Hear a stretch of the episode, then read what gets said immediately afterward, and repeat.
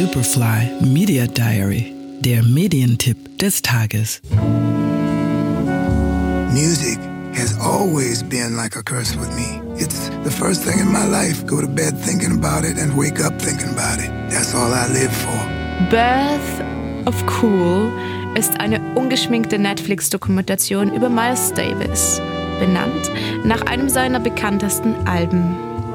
Ihr erfahrt Geschichten und Anekdoten aus dem Leben der Legende von bekannten Zeitgenossinnen und Menschen, die ihm nahestanden. We didn't just want to play with Miles Davis. We wanted to be Miles Davis.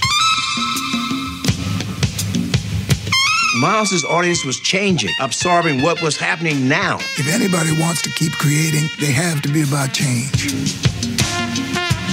I lost my sense of discipline and started to drift. Before I knew it, I had a heroin habit. Miles becomes representative of a kind of cool, kind of sophistication, a kind of masculinity. Miles and Frances. I mean, we were a hot couple. And the elevator opened, and there he was. It was like in a movie when you meet the vampire and you know you're going to die and you don't care.